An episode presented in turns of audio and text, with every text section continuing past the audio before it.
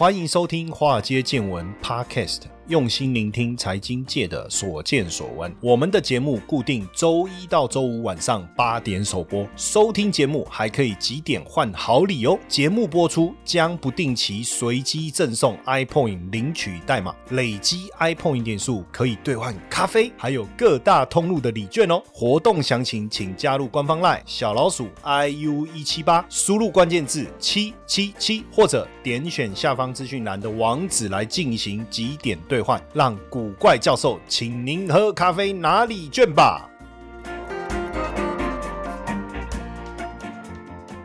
好，大家好，大家晚安，我是古怪教授谢承彦哦。呃，今天先来带大家。看一下这个台湾的一个防疫的一个情况哦，因为现阶段 COVID-19 疫苗的施打率提升了嘛，哈，那大家都渴望经济复苏啊，所以像丹麦啦、呃荷兰啊、瑞典啊，在今年二月就已经先解除了防疫措施，要来跟病毒共存哦。那三月开始，呃，像日本啊、韩国啦、新加坡啊、香港、菲律宾啊，像我那个堂弟，他是嫁到菲律宾去，哈，哎，堂弟为什么是嫁到菲律宾去？对。对啊，因为这个是这个是我婶婶讲的，然后 gay 该菲律宾 K 啊，哈，他是这个职业军人，退伍以后他就想要出去闯一闯哈，那到菲律宾去学英文，确实一哎，这个是事实哈，菲律宾的英语环境确实比我们好，那他因为他电脑蛮强的，那菲律宾因为网络线上赌博是合法的产业了哈，所以有很多台湾的公司到那个地方设立这个线上赌博的这个网站嘛，那他就在那个地方算是电脑工程师。哈，电脑工程师就是线上博弈嘛，这个也其实，在很多国家其实都是呃非常兴盛的一个产业。他在那边就结婚买房哦，这样也不错。那过年的时候他就回来，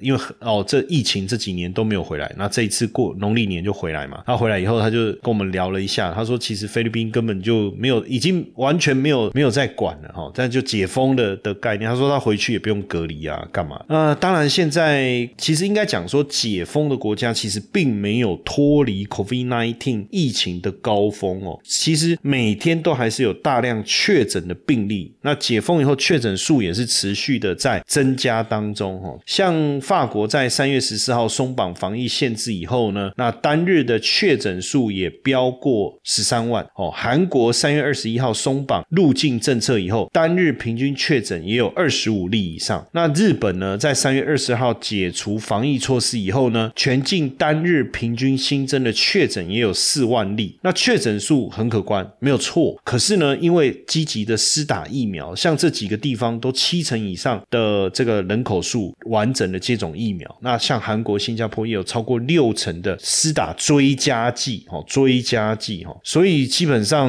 当然这这个就比较没有什么太大的问题。目前看起来只有香港跟巴西追加剂的施打率没有到了四成，哦，但是大部分的呃，虽然说疫情呃。染疫的人数持续在增加，但是重症死亡率是相当低的哈，所以我们现在基本上应该也算是开始与病毒共存了哈。那从四月初开始，其实这一波疫情像韩韩国的疫情开始下降哈，但是呃每十万人当中哈还是有这个 COVID nineteen 的发生率，大概都还有几百人几百人。那死亡率的部分当然其实大概并不高了哈，并不高。那我们自己的感染数是每天都持续。在飙升当中哦，那看了这飙升的数字，我不知道大家怎么感受啦。我自己就觉得说，当然我们这一波我们算是疫情的防护的优等生嘛，但是你总是得走出这一个怎么讲？哎，立马喜爱够巴豆吧？你打我们如果说都不解封，难道我们就一直这样下去吗？难道你要再看这个内需产业再倒一波吗？不可能嘛。那所以其实我们也应该开始学习怎么样跟病毒共存了哈。那现在各国解封的状态，像户外不用戴口罩的，像英国、法国、新加坡等等，像澳洲有一些省跟加拿大有一些，澳洲是以州来讲啊，部分地区也户外不用戴口罩，那室内不用戴口罩，像英国、法国哈，然后入境不需要阴性报告，像英国、加拿大，英国算是我觉得他们的整个状态是最开放的哈，那完种接种者入境也不用隔离，像英国、韩国、纽西兰、新加坡跟澳洲等等的哈，所以陆续大家都有开。开放这样的一个限制哦。如果以法国来讲，室内不用戴口罩哦，不过你在大众运输医院是要戴的哦。那一取消疫苗的通行证了哦，公共场所也不用扫 QR code。我最近也是啊，我每次戴，你知道人人就是有一种奴性，你知道吗？就到了公共场所，我就手机拿出来要扫 QR code，他们说哎不用扫，不用扫，为什么不用扫？我已经准备好要扫，你跟我说不用扫哦，这样突然一种失落感会不会哈？然后英国当然也取消所有的入境的限制啊，韩国现在疫情很严严峻，可是他们还是要开放边境。那在韩国，不管你在韩国是海外，你只要接种疫苗两剂的哈，入境就不用隔离七天了。那入境 PCR 核酸检测的规定也放宽哦，规定也放宽，算是松绑了哈，松绑。但是没有我，我觉得大家为了这个经济哈，大家其实也没有办法再去管说这个疫情是不是会更加失控了。那日本解封以后要打第四剂哈，现在日本是解除在东京都跟大阪府十八都道府县实施的防止蔓延等重点措施啊哈，所以要重回没有防疫限制的生活哈。那基本上四月初就已经进一步解除，包括美国、英国、法国，总共一百零六个国家的入境管制了哈。那接下来预计应该呃后续就有机会哈开放观光客入境了哈，大家也蛮期待的哈。那新加坡的话是要要打第二季的这个追加剂哈，像四月一号开始，其实一般旅游类别的国家及地区，只要已接种就是完整的接种疫苗，就可以在免隔离下入境这个新加坡哈。哇，这个嚯，就好想去新加坡那个那个圣淘沙，我不知道为什么突然就好想念去圣淘沙玩的那个，突然怀念起来，我也不知道，就是圣新加坡啊。那之前像我们都会去新加坡出差啊，然后从新加坡再到马来西亚吉隆坡这样。哦呀，讲到都好想赶快去哦，有没有？啊，菲律宾也开放，对不对？像重振观光产业。那香港因为疫情哦，逼走了外商，真的很严重哦，严重。现在预计也要开始重新开放哦。那加拿大哦，这些巴西、纽西兰、澳洲哦，大家都要陆陆续续的来开放哈，希望能够慢慢的回到过去正常的生活。那目前台湾因为染疫率比其他国家还低啊哈，至今确诊者超过百分之九十九都是轻症或没有症状，那死亡率也不高，就万分之八哈，万分之八。所以未来有没有可能全面开放边境哦？当然，我们的时钟部长是说，只要有更好的药物哦，能让大家安心，那国际疫情也下降，病毒的变异也更加轻症化的话，基本上是可行的哦，是可行的。那当然，呃，台湾一定要走向新的防疫阶段了哦，一定要走向新的防疫阶段，不可能再一直这么样的维持下去。这个也确实哈，所以呃，现在基本上你当然像我们现在去录影要快筛嘛，我在想说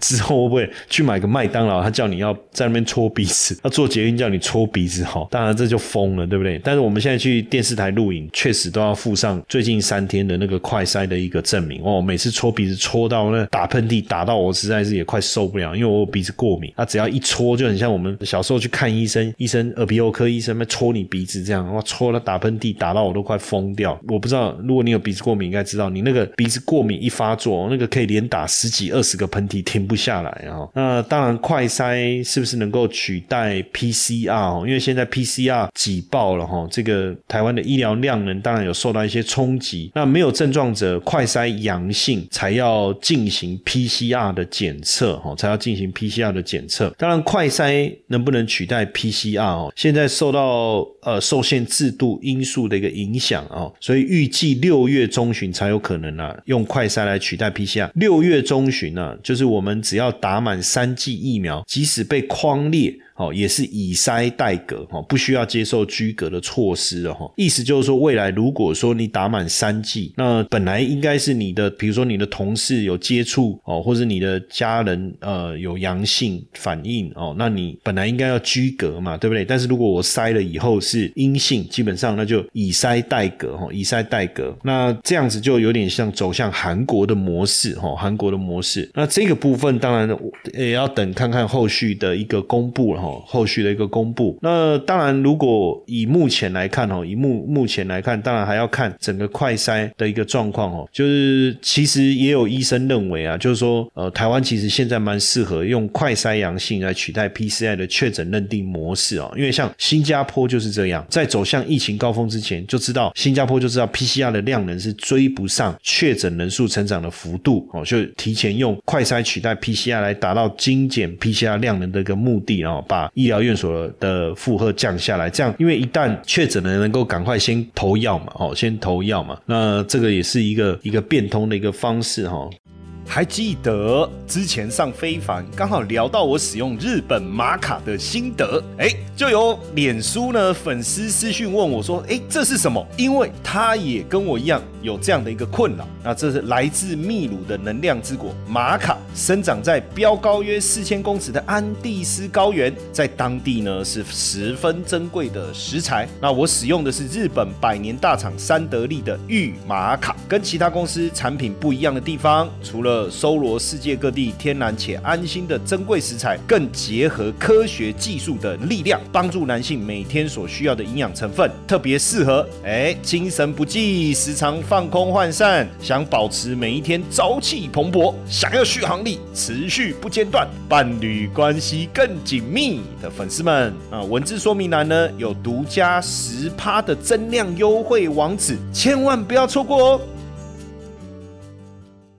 那当然，呃，除了这个快筛取代 PCR 之外啊，哈，那当然这个新冠肺炎从第五类法定传染病如果降到第四类哦，那或许就可以减缓许多流程通报上面的压力哦。因为目前很多民众或是医护人员是处于被迫违法的情况，因为第五类法定传染病的定义是什么？在检出确诊二十四小时之内要上传通报嘛？但是这个是说一天确诊人数在十几个人以下才做得到。你现在如果确诊人数一天数百位、数千位，哇，那加上这个通报的流程这么繁琐，哪有办法哦？所以一定会有这种通报延迟的一个情况。所以如果能够把第五类降到第四类，那自然就能够这个减轻防疫相关人员的负担了啦。哈，当然这个过程，我觉得其中有一个呃，像这一次我我。我看这个这个商业周刊呢，有特别谈了一个国际算是解封的模范生啊，挪威啊，来谈谈到他们整个解封的一个过程哦。我我真的觉得，呃，上周的这一次这一个专栏，这一次我也蛮仔细在看的，我真的觉得蛮值得跟大家分享。我们自己现在是不是要迎来这个 Omicron？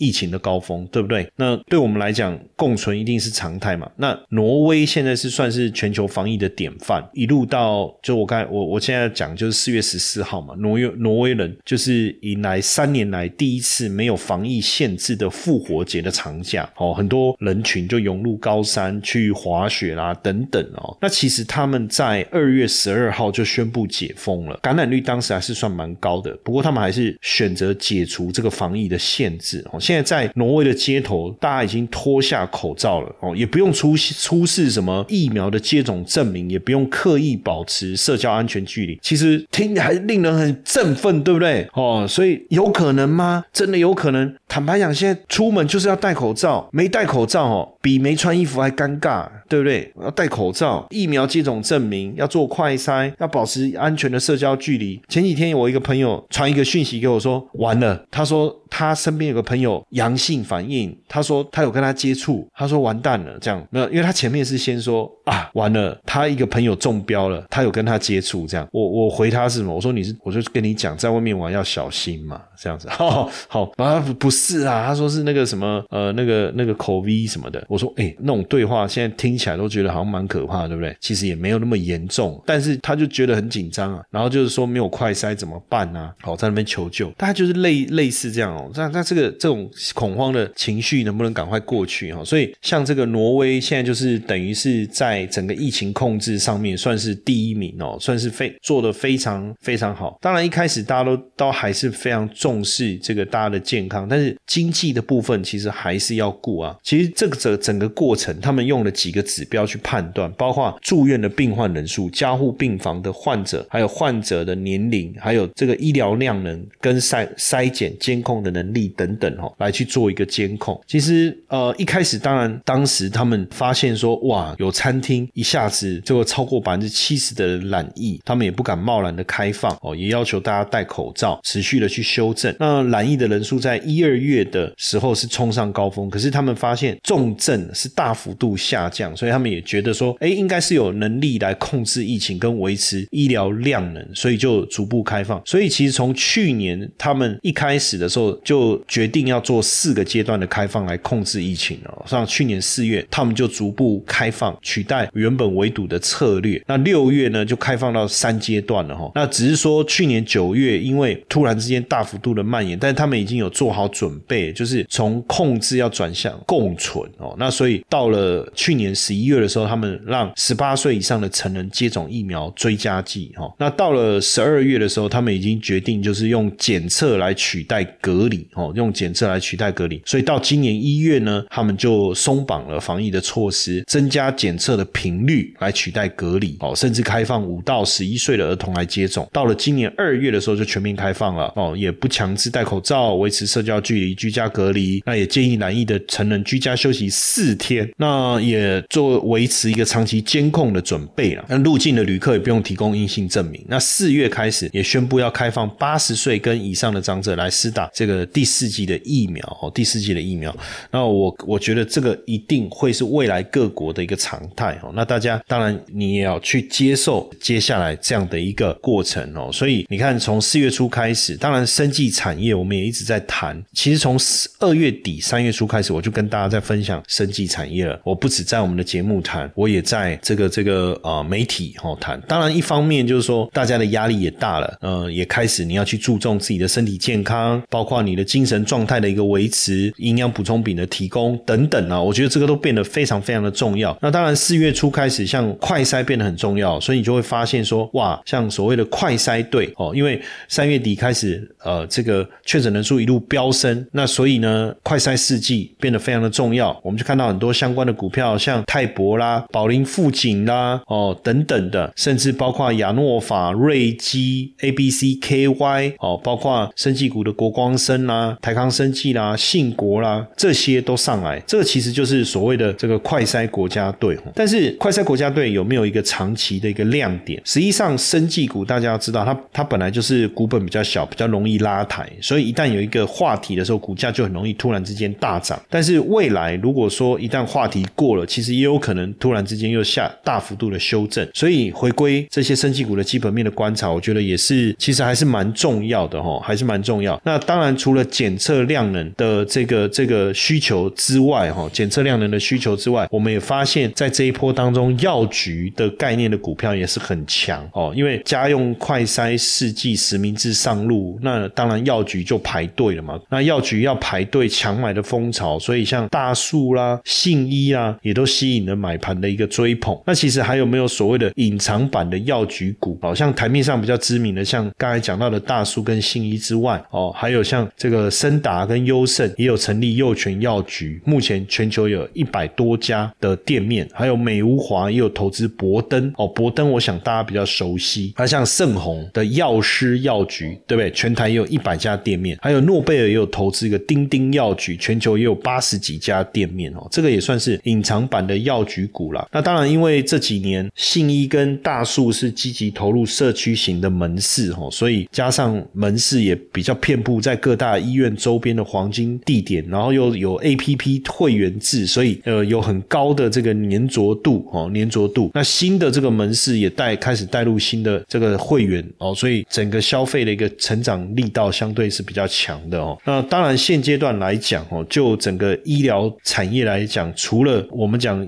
呃快筛啦、药局之外啊哈，其实对于医疗器材的需求，因为人口老化的一个趋势哈，大家对于医疗品质的重视哈，所以相关的类股其实发展的也是相当相当稳定，反而比较不是属于我讲的短期的这种议题的题材的生技股，而是属于长期稳健哦，长期稳健的这个呃生技股票了哈。那因为现在全球各大医疗产业的技术呢不断的创新哦，那所以生物药啦、细胞治疗 mRNA 还有基因疗法这些都在改变医疗的游戏规则哈，改变医疗的游戏规则，加上我们对自己呃生生活品质或是健康品质的一个要求的提升哦，其实生计类的族群，我觉得确实会是未来相当值得我们长期关注的了哈。那当然，因为大家会觉得说台湾的生技股好像股本比较小，很容易被炒作，这个也是事实。可是不代表所有的生技股都是这样，这个你要慢慢去发掘。不过我们现在在看整个生技股的评价哈，呃，全球生技股的评价来讲，其实已经跌到这个本益比啊，再减一个标准差这样的一个位阶哈，所以整体来讲是一个呃相当低的一个位阶哈，相当低的位阶。那当然题材是不是年年都有一定的哈，所以有时候我们用一个很简单的。概念去做一个这种所谓平价来到低档区的一种操作方式是一个，那另外一个当然就是说，如果整个生技股已经出现一个比较长期的一个修正之后，哦，那未来是不是也可以有一个长期的一个买点？哦，这个也是值得我们去探讨的。那因为呃，当然疫情期间很多公司推出新药或者是临床实验有受到一些阻碍，但随着疫苗的接种重新开放，相关业务恢复正常，很多呃生技公司的量能又重新。启动了哦，那大型的生技制药公司因为财务稳健，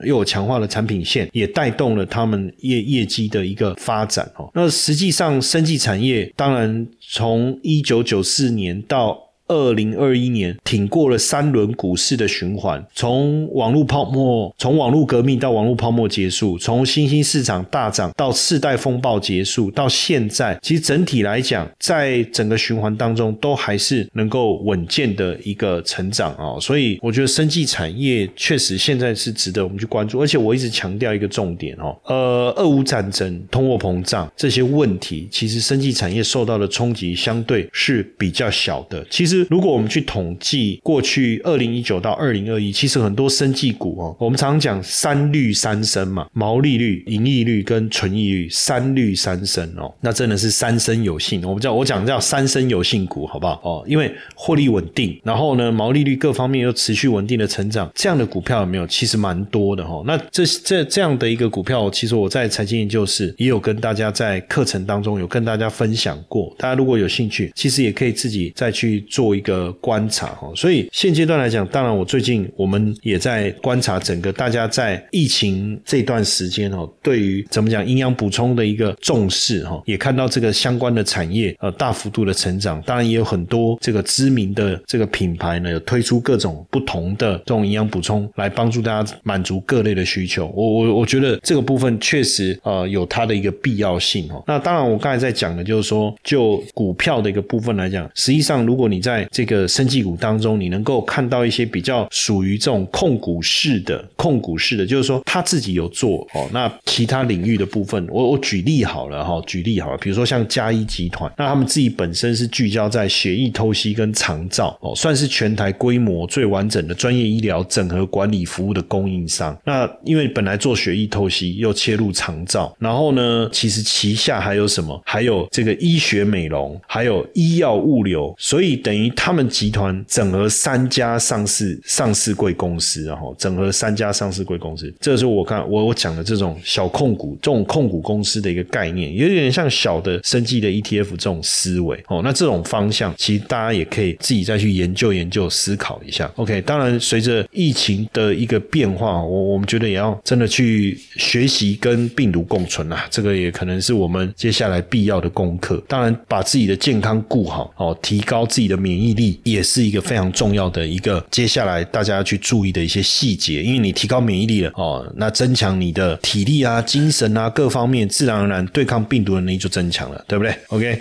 哦，那这个也希望大家能够放在心上，好不好？哦，赚到钱也要有健康啊，有健康也要赚到钱，两者要并行啊。嘿，各位铁粉们，如果喜欢华尔街见闻，请大家多多按下分享键，让更多人能听到我们用心制作的节目。你们的一个小动作，是支持我们节目持续下去的原动力哦，快去分享吧！